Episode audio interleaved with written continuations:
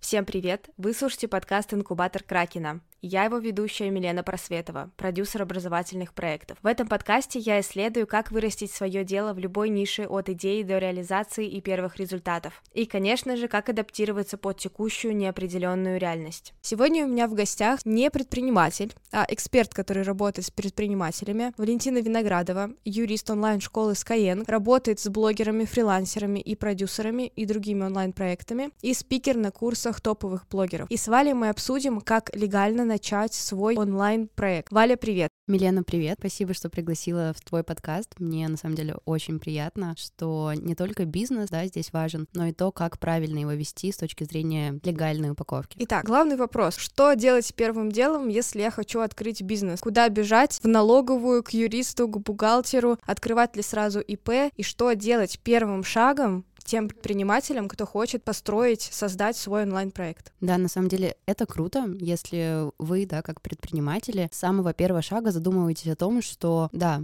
не хватит просто какой-то идеи, не хватит реализации, но нужно еще и заранее подумать о том, как это с юридической стороны правильно оформить. И это очень классно, если вы об этом подумали. Поэтому первое, что нужно сделать, это, наверное, не бежать куда-то, а сначала сесть и проанализировать, а что вы делаете, да, чем вы занимаетесь, какие у вас доходы сейчас, какие у вас доходы будут там в будущем, да, ближайшие пару месяцев и оценить вообще, что в связи с этим вам нужно сделать, потому что есть, конечно, разные варианты, о которых, я думаю, мы сегодня как раз и поговорим. Наверное, первое, что стоит сделать каждому, это вообще оценить то, чем вы занимаетесь, да, выписать все свои виды деятельности, весь свой доход и посмотреть на это, потому что есть разные варианты, как это можно оформить. Вариантов на самом деле несколько, получается. Один из вариантов — это оформить самозанятость и платить налоги как налогоплательщик налога на профессиональный доход, да, то есть быть самозанятым. Второй вариант — это открыть ИП и работать как индивидуальный предприниматель предприниматель со всеми вытекающими последствиями. Третий вариант — это, конечно, уже более серьезный вариант, это открыть юрлицо, то есть, например, ООО, компанию, и уже в связи с этим дальше выстраивать свой бизнес. Но, наверное, если вы только начинаете, если вы только пришли к той идее, что вы все-таки хотите легально вести свою деятельность, нужно начинать с малого, самого простого, не бежать сразу открывать ИП, тем более не бежать сразу открывать свое юрлицо, потому что на самом деле это сложно, это большие расходы, и это большая ответственность. Поэтому, думаю, первое, с чего начать, это, конечно, посмотреть в сторону самозанятости самозанятости, а подойдет ли вам это, потому что а, у самозанятости есть свои плюсы, минусы, есть свои ограничения, и вот на эти ограничения тоже нужно обратить внимание. Расскажи подробнее вообще, что такое самозанятость, как ее оформить, сложно ли это делать, какой налог мы будем платить, вот прям по полочкам. Для предпринимателя, который начинает с нуля, сейчас делает свой проект, что делать и что его ждет, когда он оформит самозанятость. Чтобы точно понимать, что такое самозанятость, давайте разберемся с этим термином. То есть самозанятость, такого определения в законе нет. Его используют просто для удобства, чтобы каждый раз не говорить, что вы налогоплательщик налога на профессиональный доход. Это очень сложно, неудобно, поэтому используют просто слово самозанятость. По факту это просто налоговый режим, который имеет свои налоговые ставки 4 и 6%. То есть в зависимости от того, с кем вы работаете, вы платите соответствующий размер налога. Например, вы веб-дизайнер, работаете работаете с э, физическим лицом, делаете ему просто сайт для его, может быть, какого-то внутреннего проекта, может быть, бизнеса. И в таком случае вы будете платить 4%, потому что вы работаете просто с физическим лицом, либо же он, например, самозанятый тоже, как и вы. Но если вы работаете с индивидуальным предпринимателем, если вы работаете с компанией, в таком случае ваш налог уже будет 6%. Но все равно ставки не очень большие, все это удобно. Но здесь нужно смотреть вот про эти ограничения, о которых я сказала, потому что не каждый может стать самозанятым, не всем этому подойдет. Потому что даже самого этого понятия самозанятость понятно, что сам занят.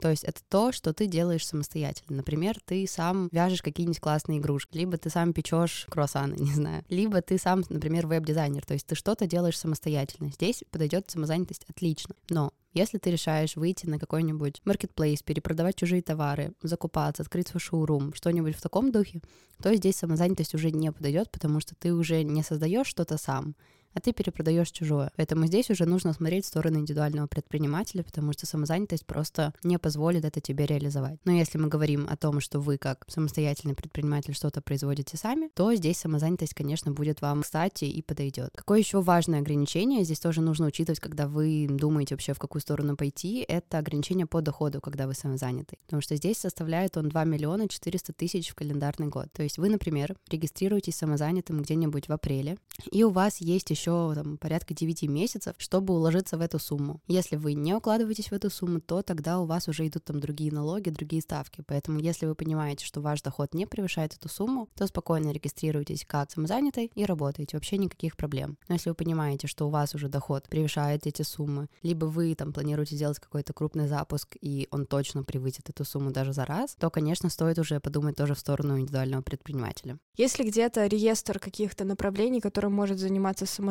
вот ты говорила, что есть э, то, что ты производишь, это можно подвязать под самозанятость, а то, что ты перепродаешь, нельзя. Есть ли где-то какой-то конкретный список, если, например, наши слушатели не понимают, подходит ли их деятельность под самозанятость или нет? Можно ли где-то это посмотреть, возможно, на каком-то сайте, на каком-то сервисе, или это только при консультации с юристом? Да, конечно, можно. На самом деле есть очень приятный закон а, о самозанятости, то есть он называется, соответственно, закон о налоге на профессиональный доход и применении этого режима. Там есть статья, которая как раз-таки расписывает, чем вы не можете заниматься, когда вы самозаняты. Он не сложный, он не написан каким-то сложным языком, не бюрократический, поэтому если вы его просто откроете, я думаю, станет понятно. Также, если вам в законе что-то будет непонятно, то всегда можно написать э, запрос в Гугле, кем нельзя быть, когда ты самозанятый. Тоже вам, скорее всего, выдаст сайт э, налоговой службы, где она тоже все это хорошим, читабельным, да, приятным для человека глаза и виде все это рассказывает. Поэтому, если останутся вопросы, конечно, можно все это посмотреть конкретно под вашу ситуацию. Либо написать мне в директе, я отвечу, помогу с этим разобраться. Давайте тогда перейдем вообще, немножко разберем конкретно, да, вообще, как стать самозанятым. Да, как оформить, э, насколько это сложно, сколько времени потребуется, сколько времени ждать одобрения. Например, если я вот сейчас уже хочу запустить бизнес, могу ли я стать самозанятым быстро? Или это нужно ждать несколько месяцев, потому что я думаю, что некоторые думают, что это очень сложно, это занимает несколько месяцев, и нужно задумываться об этом заранее. Когда нужно это делать, сколько времени это занимает и как это сделать? В этом, на самом деле, самый, наверное, главный плюс самозанятости, потому что это очень быстро, это удобно, тебе не нужно здесь ничего делать, а нужно только скачать одно приложение на телефон и установить его. То есть ты берешь, заходишь э, там в App Store, да, либо Google Market, скачиваешь приложение «Мой налог» и регистрируешься в нем. То есть тебе потребуется только пас, свое лицо. Ты в нем зарегистрировался, налоговая автоматически получила эти данные от приложения, поставила тебя на учет. И все, с этого момента, как ты в нем зарегистрировался, ты стал самозанятым, можешь уже с этого дня применять его. То есть никакого ожидания, никакой ходьбы в налоговой, никаких документов, никакой бумаги вообще здесь не нужно, все очень просто и потребуется буквально пару минут, чтобы это все сделать. То есть это отличный инструмент для того, чтобы сделать что-то очень быстро, если, грубо говоря, запуск уже завтра, а у меня ничего не готово. Поэтому а, после того, как вы зарегистрировались, вы уже можете принимать спокойно легальные оплаты, выдавать клиентам чеки, платить налоги, работать легально как самозанятый. Получается, каждый доход мне нужно регистрировать в этом приложении, или это приложение можно подвязать под какие-то автоматические сервисы, которые принимают оплаты на сайте, например, или это нужно каждый платеж вбивать в это приложение. Если у вас какой-то индивидуаль подход, грубо говоря, к человеку, у вас несколько клиентов в месяц, и вам не составит труда вбивать каждому клиенту отдельно его чек, заходя в это приложение, то, конечно, не потребуется никаких вообще систем автоматизации, потому что только будет вам дополнительным расходом. Если у вас, например, 3-4 клиента в месяц, вы получаете оплату от клиента, заходите в приложение, вводите сумму, которую вы получили, вводите от кого и за что вы ее получили, нажимаете кнопочку «Выдать чек». Чек появляется, вы его в электронном виде даете клиенту. Все. Но, конечно, если у вас запуск, если у вас масса клиентов, которым нужно за раз выдать, там, не знаю, 100 чеков на тысячу рублей, то есть это, ну, такая себе работа, как на целый вечер сидеть и рутинно выдавать всем эти чеки, то есть сервисы, их, к сожалению, не очень много для самозанятых, но они все равно есть, которым можно подключить свою банковскую карту, этот сервис «Мой налог», и автоматически клиент будет заходить на сайт, плачивать через сервис, деньги будут поступать, например, на следующий рабочий день вам на карту, и автоматически вычитаться будет налог, который будет уже дальше оплачиваться и учитываться, а чек будет отправляться клиенту и в налог. Убили двух зайцев, грубо говоря, одновременно. Поэтому, конечно, если вам а, лимиты самозанятости позволяют, то вообще без проблем можете подключать сервис и принимать оплаты даже в таком удобном формате. Хорошо, вот я подключила самозанятость, и тут вышло такое, что я перешла порог 2,4 миллиона. Как я понимаю, этот порог можно перейти даже за месяц. То есть, если ты, например, понимаешь, что у тебя месячный заработок 2,4 миллиона, все равно можно оформить самозанятость, правильно? Да, конечно, можно, но я просто не советую, потому что в таком случае вам будет, скорее всего, выгодно оформить уже индивидуального предпринимателя, выбрать там другие системы налогообложения. Может быть, они будут даже для вас выгоднее с точки зрения там оптимизации налогов. Есть разные схемы, как это сделать легальные. И если вы сразу понимаете, что у вас будет запуск на 5 миллионов, и вы за месяц перейдете, то даже ну, не заморачиваться, а сразу подать документы на индивидуального предпринимателя. Конечно, самозанятость оформляется за один вечер. Индивидуального предпринимателя можно открыть ну, за одну там рабочую неделю, грубо говоря. Если у вас есть время на это, то стоит все-таки пойти в сторону индивидуального предпринимателя.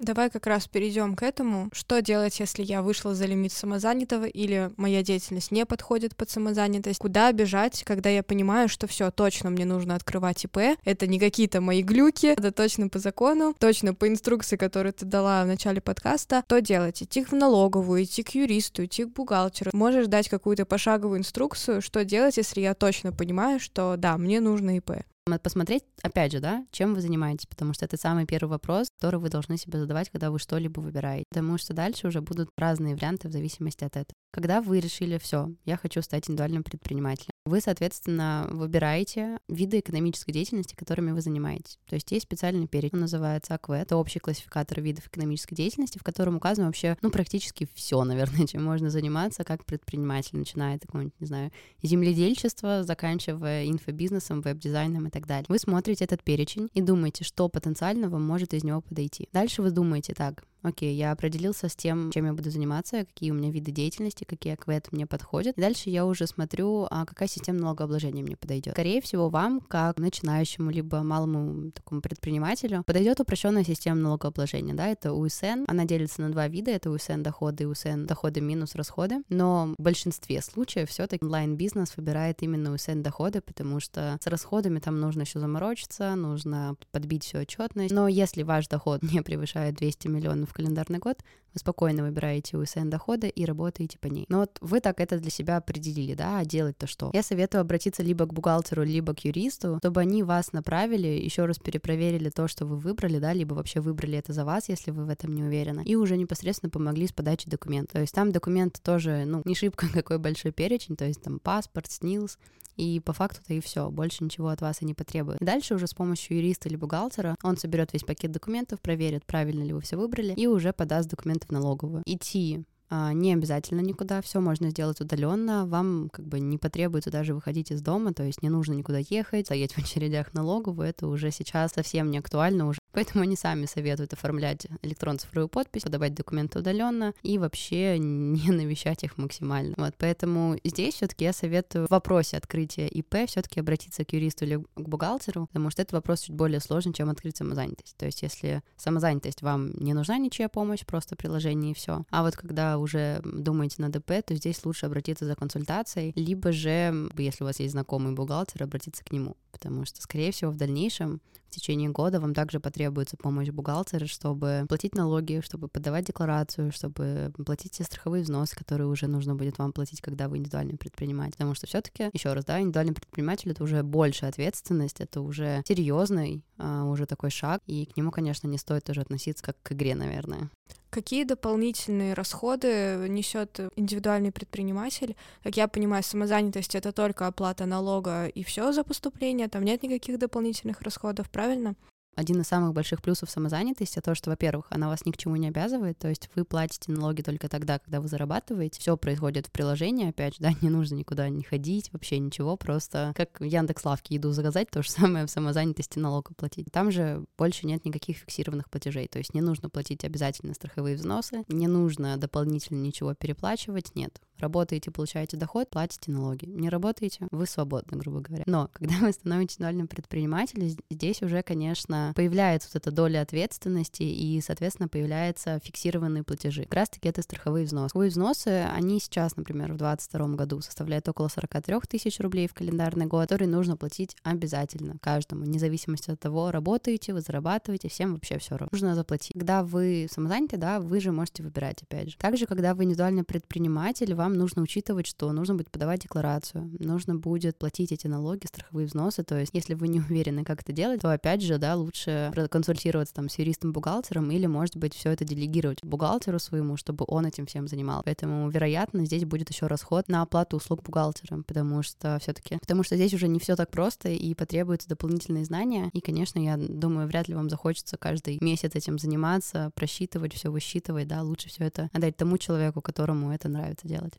Получается, нужно документы подавать каждый месяц. Или это раз в год, или раз в квартал, как часто? Документы нужно подавать всего раз в год. То есть нужно подать э, декларацию в конце года до 30 апреля, подать, отчитаться о всем, что вы заплатили, о тех страховых взносах, налогах и все. То есть по факту одна бумага в год. Но бывают разные ситуации. Может быть, налоговая вам придет и запросит какие-то документы, она может провести проверку. Может банк тот э, заблокировать ваш счет, и тоже нужно будет разбираться. То есть такие жизненные ситуации, которые ну, могут случиться каждый день вообще как бы с кем угодно. И, конечно, лучше, чтобы у вас рядом был человек, который сможет как-то вас поддержать, направить. Платить налоги нужно будет, когда вы индивидуальный предприниматель и, например, работаете на упрощенке, доходы каждые три месяца, то есть раз в квартал. Прошло три месяца, посчитали, сколько вы заработали, посчитали с этого 6%, ну, грубо говоря, и заплатили налог. Все. То есть здесь схема на самом деле несложная, расчеты тоже не очень сложные. Получается, если я выбрала упрощенную систему налогообложения, у меня 6% налогов. Да, на самом деле, по факту, это не очень далеко от самозанятости ушли, поэтому если вы думаете, да, что вам лучше, и вы, например, на грани перехода лимита самозанятости, то вообще без проблем выбирайте индивидуального предпринимателя, потому что разница-то по факту не очень большая, да, там 4,6, здесь просто 6. Можно ли все таки справиться без юриста и бухгалтера? Если да, насколько это сложнее, какие есть подводные камни? Например, очень многие предприниматели, они боятся делегировать или не хотят пока что какие-то расходы дополнительные при запуске запуске бизнеса, например. Поэтому как ты считаешь, можно ли справиться самостоятельно и какие есть подводные камни, кроме того, что там не сдал декларацию, заблокируют счета, это, конечно, и так уже достаточно серьезные подводные камни, но, возможно, есть еще какие-то трудности, которые замотивируют тех, кто не хочет делегировать, э, все-таки делегировать. На самом деле, если вы, например, только начинаете, и вы вообще не хотите никаких сейчас доп. расходов ни на консультацию юриста, ни на бухгалтера, то можно прийти в банк. Например, в банк там точку или в Тинькофф и сказать, мне нужна помощь регистрации ИП. Они вам помогут открыть ИП, все зарегистрировать, но здесь нужно быть просто более внимательным, самому немножко в этом разобраться, чтобы проконтролировать действия банка, потому что, конечно, у банка это поставлено на огромный поток, у них а, таких, как вы, тысячи может быть в день, и они могут не так внимательно, не с такой человечностью, любовью, заботой относиться к вам и вашему бизнесу, как если бы это был просто человек, для которого вы, например, сегодня самый важный клиент. Для банка вы один из тысячи, и они могут зарегистрировать вас на один, например, аквета, вы занимаетесь еще там десятью видами деятельности, а он это пропустил мимо ушей. Либо он может забыть отправить заявление на переход на упрощенную систему налогообложения, и вы тем самым будете ИП, но который работает на общей системе налогообложения, а это не самый лучший исход. То есть если вы понимаете, что вы работаете на общей системе налогообложения, если вы увидели это, и вас банк не предупредил об этом, то, конечно, здесь уже нужно бить тревогу и подавать заявление на переход на упрощенку, потому что иначе платить налогов нужно должно быть 13%, а не 6%. Это, конечно, такие кейсы, к сожалению, были, когда банк забывал отправить это заявление при регистрации, либо он это неправильно делал, потому что там не такой высокий человеческий фактор доверия, да, и такой заботы о вашем деле. Но как быстрое решение здесь и сейчас тоже почему нет, да, если вам нужно сегодня, а, например, там юристы, бухгалтеры сегодня все заняты, у них уже там на неделю вперед расписано, то можно обратиться к ним за помощью, они тоже вам помогут. Получается, что нужно еще потом будет самостоятельно идти в налоговую, или это на себя берет банк? Нет, это на себя берет банк. Вы встречаетесь с представителем банка, подписываете все документы, и они самостоятельно отправляются в налоговую. То есть здесь также не потребуется никакого вашего особого вовлечения в процесс. Потребуется только один раз встретиться, подписать документы и все. Все очень просто на самом деле. Да, да, да. Во-первых, нужно не бояться этого, не думать, что как-то очень много придется платить или меня пытаются обмануть. А второе, все равно проявлять какую-то внимательность ко всему, что происходит. Это, во-первых, все равно ваш бизнес, да, и вы самый ответственный и самый важный человек в нем, и, конечно, вам нужно хоть немножко разбираться во всем этом. И третье, наверное, то, что в дальнейшем все-таки я бы советовала делегировать вопросы бухгалтеру, потому что это будет ваш человек, ваш помощник, ваша, грубо говоря, правая рука в бизнесе, который будет понимать все, что происходит у вас, какие у вас запуски, какие у вас проекты, какие у вас доходы, по какой системе налогообложения они пройдут, какие страховые взносы вы заплатили, не заплатили, когда вам дальше следующее все платить. Да, если какой-то вопрос налоговый придет, он тоже его закроет. Поэтому, конечно, может быть, не здесь и сейчас, но в перспективе нескольких месяцев, да, когда вы уже там устаканитесь и поймете, что делать дальше. Ну, юрист-бухгалтер — это те люди, которыми нужно обзавестись, когда вы открываете свое дело. Да, для безопасности как минимум, и для того, чтобы все время быть на чеку, потому что иногда я знаю, что предприниматели просто забывают про эту декларацию, про налоги, и в итоге потом э, им блокируют счета, и они такие, ой, что-то я забыл, кажется, сделать. Ну, конечно, предприниматель должен думать о том, как развить свое дело, да, как его улучшить, как добавить еще то, что понравится клиенту, а не о том, когда и сколько подавать какие документы, сколько платить налогов, да. Для этого и есть разные профессии, чтобы мы помогали друг другу. Поэтому, конечно, если вы там забыли подать декларацию, соответственно, будут капать штрафы, будут пени, это дополнительные расходы. А если делать все в срок, то можно даже и выиграть на этом. Переходим к теме договоров, потому что это тоже большая часть э, легальной упаковки бизнеса. Во-первых, у меня самый главный вопрос. Очень многие, и в том числе я, думают о том, что нельзя вообще заключить никакой договор, если ты не ИП. То есть если ты физлицо или если у тебя даже есть самозанятость. Обязательно нужно ИП, чтобы заключить какой-то такой официальный, классный, крутой договор, например, между продюсером и экспертом, или между двумя партнерами бизнеса, или, например, с сотрудником каким-то важным. Обязательно ли иметь иметь ИП именно предпринимателю для того, чтобы заключать такие вот официальные, серьезные договоры. Ну, давайте сначала разберемся вообще, что такое договор, потому что вот ты сейчас назвала официальный, серьезный, крутой, красивый договор. По факту, все, о чем вы договариваетесь с кем-либо, например, вы договариваетесь с подрядчиком, что он вам сделает классный сайт, и вы договариваетесь, что он вам сделает его там, например, за две недели, за 15 тысяч, вот такие-то блоки в нем будут, такой-то дизайн. По факту вы договорились об этом, ну, устно, может быть, да, либо в Телеграме где-то списались. По факту вы договорились, то есть вы уже заключили договор, то есть вы определили какие-то такие существенные условия, да, то, что это будет сайт, что он будет там из пяти блоков, например, на тильде за 15 тысяч за две недели. То есть, грубо говоря, пять основных условий вы уже проговорили. Но, конечно, это не все, что может возникнуть в процессе вашей работы. Может возникнуть, что нужно будет обговорить, что делать, да, если дизайнер задерживает работу. Что делать, если вдруг перестало быть актуальным вообще этот сайт, и вы хотите отказаться от э, ваших договоренностей. Либо если дизайнер нарушит сроки, вообще уйдет, сольется и не будет продолжать. Либо если дизайнер потом перепродаст ваш сайт кому-то еще, то есть, да, нарушит а, тем самым как бы свое обязательство, например, делать это исключительно под вас. То есть это такие ситуации, которые уже выходят за рамки того, что обычно обговаривают при а, взаимодействии каком-то таком рабочем. Как раз-таки для этого и нужен договор, да, чтобы обговорить максимально все возможные ситуации, оградить вас от всех рисков, которые могут возникнуть. И поэтому а, вообще нет разницы, да, какой у вас статус, чтобы заключить договор, потому что я уверена, что все в нашей жизни, да, мы все когда-либо заключали договор, будь то какое-нибудь медицинское обслуживание, на, не знаю, к парикмахеру пришли, на стрижку, на маникюр, мы же все тоже заключаем договор, да, нам оказывают какие-то услуги, мы за это платим, например, это занимает два часа, то есть по факту мы определяем все эти условия. Но, конечно, когда это касается уже вашего бизнеса, и вам хочется быть уверенным, что человек, он серьезно настроен, да, на ваше дело и не сольется, для этого и заключается договор. Поэтому, отвечая на твой вопрос, конечно, не обязательно становиться индивидуальным предпринимателем, чтобы работать по договору. Вы можете быть и физлицом, вы можете работать и самозанят. Вообще кем угодно, вы просто как человек можете заключить договор с кем угодно. Но все же имеет ли больше вес, если дело дойдет до суда, договор, где есть индивидуальный предприниматель, индивидуальный предприниматель, например. Или даже если вы заключаете, например, два физлица договор, тоже имеет такой же вес, как и индивидуальный предприниматель. Он имеет абсолютно такой же вес, то есть разница будет в том, что если вы дойдете до суда, в каком суде вы будете судиться, потому что для предпринимателей у нас есть отдельный суд арбитражный, который занимается как раз вопросами предпринимательства. А если вы не обладаете такими статусами, просто суд не примет ваши документы, потому что, ну, у вас нет статуса индивидуального предпринимателя, и вы будете в обычном суде общей юрисдикции разбираться уже. Там просто а, обычно не так приятно разбирать свое дело, чем в арбитражном суде, потому что, конечно, предприниматели, они больше и серьезнее настроены на такое ответственное разбирательство, более обычно там какие-то экспертные мнения можно услышать, нежели в обычном суде. Хорошо. Отлично, я поняла, что не обязательно становиться индивидуальным предпринимателем, чтобы заключать серьезные взрослые договоры. Не обязательно. Да.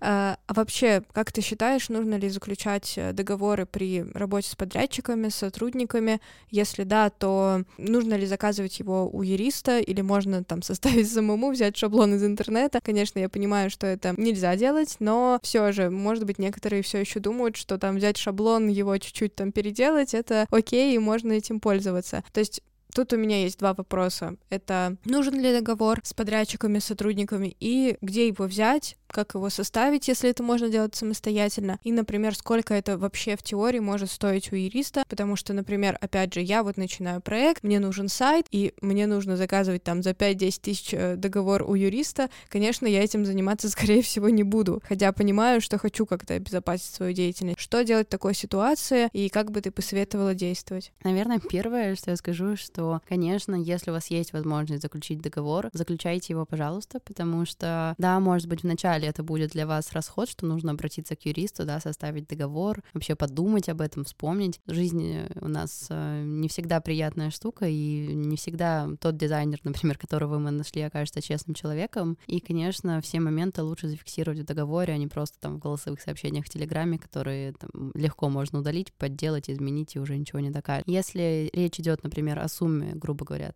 тысяча, две, пять, десять. Но, может быть, здесь можно еще обойтись без договора, да, расписать все подробно в мессенджерах, расписать обязательства, расписать сроки, стоимость, ответственность, что будет в случае, если что-то пойдет не так, и ограничиться этим, да, на первых порах. А в дальнейшем уже, когда вы встанете на рельсы, да, уже сделать все четко и как бы юридически правильно. Но что касается именно шаблонных договоров, договоров из интернета, либо обращения к юристу, то здесь тоже, конечно, все на ваше усмотрение. Потому что шаблон из интернета никогда не не будет вам ничего гарантировать. Он сделан как шаблон для всех возможных ситуаций мира, да, а у нас все-таки у каждого какая-то своя конкретная, очень важная ситуация, которую нужно решить. И когда вы берете шаблон, вы не знаете, да, с какой целью, для кого он был составлен, подходит ли он именно вам. Если вы, конечно, берете его, то хотя бы внимательно прочитать, постараться максимально адаптировать под себя, а не просто там бездумно его взять, распечатать, подписать, потому что тогда может на, навлечь на себя еще больших проблем, потому что какая-нибудь э, нелепая опечатка в системе налогообложения, не в тех налогах, которые вы платите,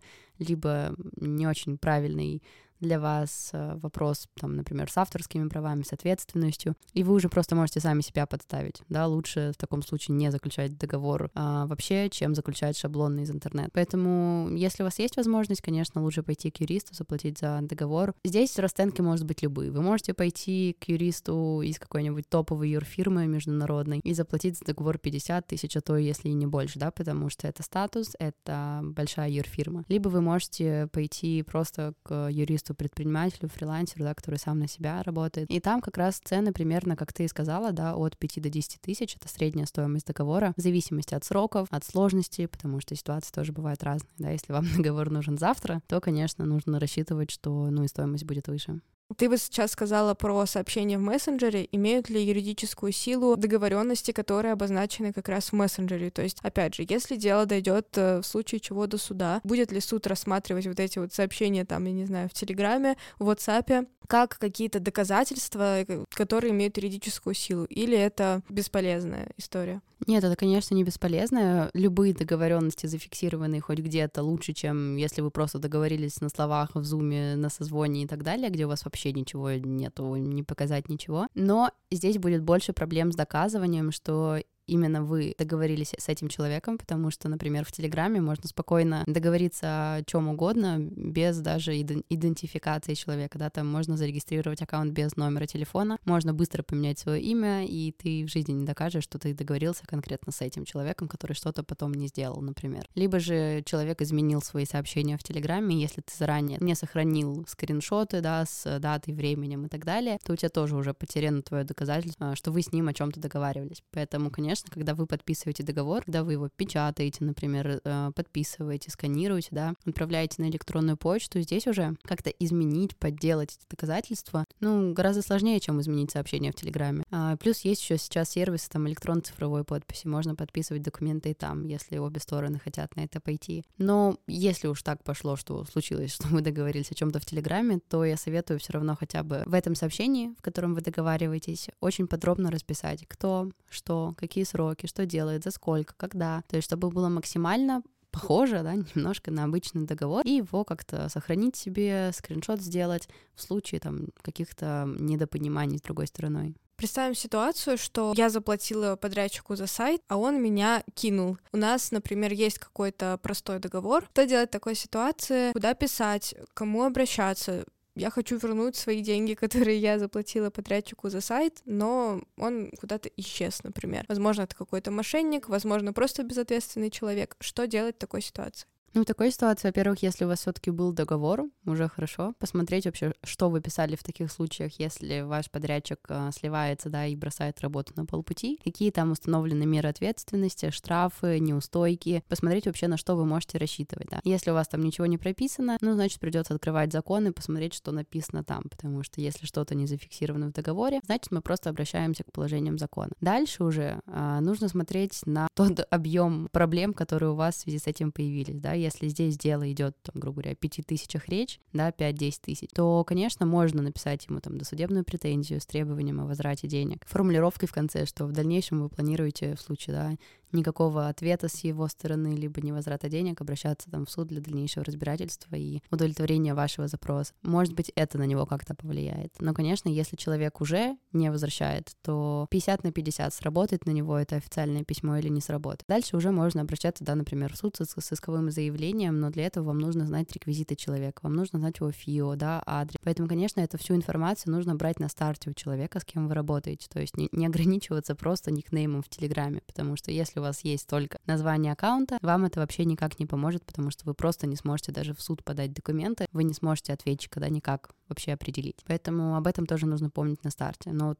если так сложилось, у вас есть все реквизиты, у вас есть все подтверждающие документы, и в договоре у вас в целом все понятно и хорошо прописано, то, конечно, подавайте документы в суд с требованием о возврате денег за невыполненную работу, ну и уже дальше смотреть по ситуации, как он будет себя вести и уже вести разбирать. А вот эту досудебную претензию можно написать самостоятельно или, опять же, нужно обращаться к юристу, к каким-то экспертам, да, по этой теме, или можно сделать это самостоятельно? Здесь тоже все зависит от вас, да, то есть насколько вы устрашающе ее хотите сделать, потому что, конечно, если просто написать «Эй, ты, верни мне деньги, иначе я пойду в суд», ну, вряд ли человек воспринят это серьезно, потому что все понимают, что все любят грозиться судом, но никто до него не доходит, да. Поэтому, если вы хотите сделать это как бы качественно так, чтобы это хоть как-то сыграло а, роль, повлияло, может быть, на человека, то здесь, может быть, все таки лучше обратиться к юристу, потому что все таки есть шанс, что эта претензия сыграет роль, и вам уже не придется дальше никакие расходы нести на судебное разбирательство. Мы с тобой поговорили достаточно подробно про договоры с подрядчиками, а есть ли какая-то разница, если я заключаю договор с сотрудником, который будет работать со мной по моим планам долгосрочно, допустим, в течение нескольких месяцев или, например, года? Какие есть особенности заключения договора и вообще